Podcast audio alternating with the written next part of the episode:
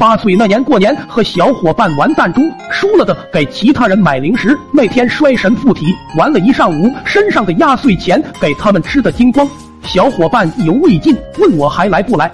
男子汉大丈夫，当然是哪里倒下哪里爬起来，怎么能说不来？我说等着，我回家偷点钱。偷钱这种激动的是小伙伴纷纷都说要参与，有的说帮我把风，有的说帮我撬柜子，还有个子大的说要帮我抬床。一看大家这么踊跃，我也不好意思拒绝，大手一挥，带上一帮小伙伴，浩浩荡荡杀向自己家。到家一看，家里人都在院子里打牌，眼不红心不跳的，带了一大帮子人冲进家里就翻箱倒柜。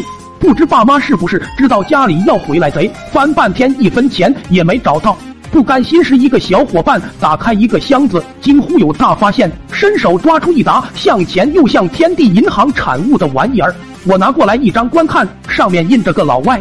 我问小伙伴什么钱长这样子？一大点的小伙伴眯着眼睛看了看，说：“这是阴钞，烧给祖宗的。”我问：“什么阴钞上面印个老外？”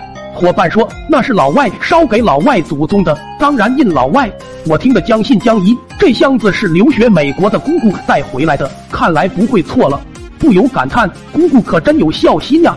身在国外还不忘给过世的爷爷烧点纸钱。准备把箱子盖起来时，一小伙伴犹豫着说：“下面拐弯处那卖东西的是个老婆子，老眼昏花。要不我们把这钱折起来去试试？”众人一想有道理，抓一把风风火火的杀向镇上拐角处小卖部。为防露馅，众人决定一起去买东西，扰乱那老人家视线。可到地方后，我们都有点傻眼。卖东西的老婆婆不知什么时候换成了她儿子，看那戴眼镜、斯斯文文的样子，估计不好糊弄。众人看着我问咋办？我想了想，咬牙说：“一起上！买了东西都别走，全围着吵，吵得他头昏脑胀，那样钱就能花出去了。”众人深以为然，十几个小孩一窝蜂的往小卖部里面冲，这个要一包辣条，那个要一包瓜子。我也在混乱中把钱递出去，喊着要买唐生肉。眼镜果然给我们搞得焦头烂额，边拿东西边找钱，边喊我们慢点儿。东西买完，众人又一窝蜂的挤出门，嘻嘻哈哈的跑了。小孩子都是贪心的，发现这钱能花出去，决定故技重施，这次换个人给钱。就这样，我们来去跑了七八趟，每次都是同样的招数。眼镜一看生意这么好，嘴都笑歪，我们更开心，纷纷鼓励我再回去拿点，把阴钞全换成真钱。